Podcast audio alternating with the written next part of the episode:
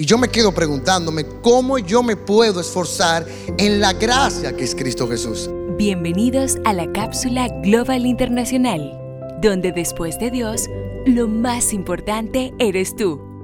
Y vamos a analizar esta carta que le escribió Pablo a Timoteo. Y yo estoy seguro que todos los que estamos aquí somos unos Timoteos. Todos nosotros sentimos miedo frente a un nuevo reto que estamos enfrentando. A todos nosotros quizás que estamos aquí se nos ha entregado una tarea y tú te sientes incapacitado para cumplir con esa tarea. Quizás alguien aquí está lleno de temor. Pero ¿cómo yo me puedo convertir en ese buen soldado como Pablo le hablaba a Timoteo? Lo que más me llama la atención es que Timoteo estaba enfrentando uno de sus mayores retos, enfrentar una iglesia, era joven, tenía muchas inseguridades en su vida, muchas dudas, muchos temores. Pero una de las primeras palabras que le dice Pablo a Timoteo es la siguiente. Esfuérzate en la gracia en Cristo Jesús.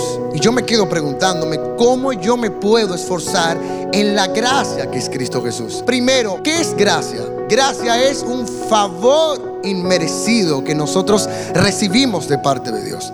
Pero gracia también es el poder de Dios en el corazón de nosotros como individuo y la capacidad que Dios pone en nosotros para vivir la vida que Él quiere que nosotros vivamos. Y cuando Pablo le está diciendo a él, esfuérzate en la gracia, le está diciendo, Timoteo, mucho cuidado con creerte autosuficiente. Mucho cuidado con creerte como que tú eres fuerte y que tú por sí solo vas a poder alcanzar las cosas. Sino que tú te tienes que basar en el poder de Cristo. Tú sabes que uno de los principales errores que tenemos nosotros como seres humanos es que confiamos demasiado en nosotros. Cuando tenemos que saber que en muchas ocasiones nuestro principal enemigo somos nosotros mismos y los pensamientos engañosos del corazón. Y Pablo sabía lo que era basarse en la gracia. Pablo también decía, todo lo puedo en Que me fortalece. Cuando Pablo dice todo lo puedo en Cristo que me fortalece, es que por más difícil que sea la adversidad por la cual tú estás pasando, tú la vas a atravesar. Cuando tú estás en Cristo, tus oraciones cambian. Nuestras oraciones más comunes son, Señor, quítame el problema, pasa de mí esta copa. Pero ¿sabes qué? La oración es incorrecta. La oración es, Señor, dame la fuerza para yo salir victorioso de este problema. Lo que pasa es que nosotros queremos ser evasores. Somos gente evasor, queremos evitar los problemas. Y si tú no enfrentas los problemas, nunca vas a crecer. Nunca vas a ser más fuerte. Es necesario que enfrentemos nuestros miedos, que enfrentemos los retos, que enfrentemos nuestros más fuertes demonios. Porque tenemos la confianza de que Dios está con nosotros. Y por eso le dice, y lo que has oído de mí ante muchos testigos, esto encarga hombres fieles que sean idóneos para enseñar también a otros. Dios le estaba diciendo a través de Pablo, Pablo, esfuérzate en la gracia, pero tienes una responsabilidad también de enseñar a otros en esto que yo te estoy diciendo para que existan más personas valientes y buenos soldados. Pero ¿cuáles son las características? He sacado tres maravillosas características de un buen soldado. ¿Quieren conocer las características? ¿Están expectantes de conocer las características? ¿Creen que las características son muy buenas? Vamos a ver, porque todos los que estamos aquí somos soldados de Dios y queremos hacer las cosas bien, por eso estamos aquí. Alguien me preguntó una vez, Neftalí, ¿por qué tú eres cristiano? Yo le decía, bueno, yo soy cristiano por lo peor o lo malo que yo puedo hacer sin Dios. La característica número uno, un buen soldado sufre penalidades. Dios no quiere personas evasoras. Dios quiere personas valientes que estén dispuestas a causa de Cristo a enfrentar tus más difíciles sufrimientos y tus momentos de dolor. Y más si tú lo estás haciendo por la causa de Cristo. Vamos a la segunda. Un buen soldado no se enreda en los negocios de la vida.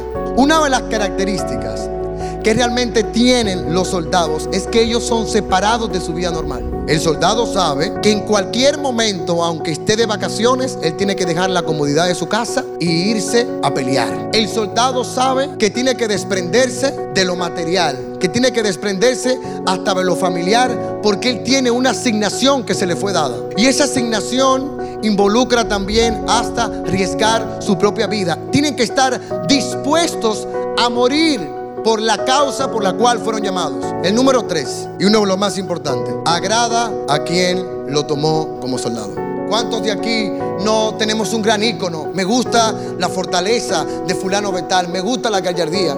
Y si eso es nosotros en el plano personal, ¿qué tanto sería nosotros hacer hasta lo imposible para nosotros agradar a aquel que dio su vida en la cruz del Calvario para que tú y yo tuviéramos sentido? Nosotros que estamos aquí estamos en una batalla. Es una batalla espiritual. Es muy fuerte tu batalla. Sí, como yo también estoy librando mis batallas. Pero yo tengo mi mayor ejemplo para yo levantarme y no quedarme en el suelo y hoy pararme, sufrir mis penalidades y yo enfrentar. Y es que yo tengo a Cristo, mi mayor modelo. Venció la muerte para darme vida, para darle un sentido a mi vida.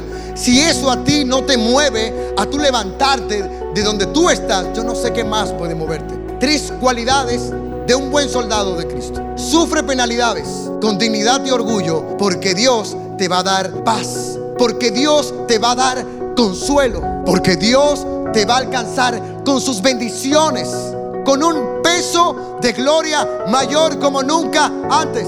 Por lo tanto, no te enredes en las cosas de este mundo. Pon únicamente tu mirada completamente en Dios, el autor y consumador de la fe. Pero lo más importante, como antes ustedes estaban en tinieblas, pero ahora son luz, hay una esperanza para ti. Ahora dice el Señor, anden como hijos de luz que ustedes son.